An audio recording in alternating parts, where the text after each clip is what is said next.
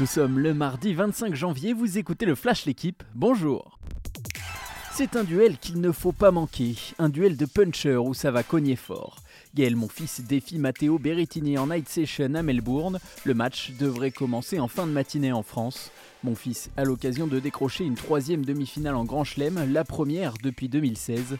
Bien dans sa tête, bien dans son jeu, après un gros travail hivernal avec sa nouvelle raquette, la Monf a un coup à jouer face au 7 joueur mondial, même s'il a perdu leurs deux seules confrontations. Les Bleus ont corrigé le tir et tout se jouera désormais mercredi soir contre le Danemark. Vainqueur du Monténégro 36-27 hier soir grâce notamment à un grand Wesley Pardin dans les buts, l'équipe de France de handball est toujours en course pour la qualification en demi-finale de l'Euro. Grâce à la victoire de la Croatie face à l'Islande hier après-midi, les hommes de Guillaume Gilles ont besoin au minimum d'un match nul contre les Danois pour voir le dernier carré.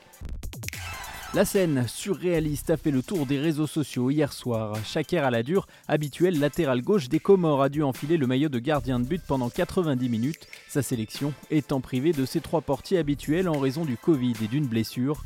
Priés de se changer dans leur bus et réduit à 10 dès la 7 minute, les Comoriens se sont inclinés 2-1 contre le Cameroun en 8 de finale de la Cannes.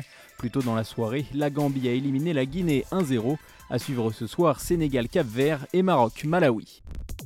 Énorme coup dur et immense frayeur pour Egan Bernal. Le cycliste colombien a été victime d'un accident de la circulation hier alors qu'il s'entraînait sur les routes de son pays. Le coureur de la formation Ineos Grenadier aurait percuté un bus de transport public qui était stationné. Conscient lors de son arrivée à l'hôpital, Bernal souffrirait de fractures d'un fémur et d'une rotule. Merci d'avoir écouté le Flash l'équipe. Bonne journée.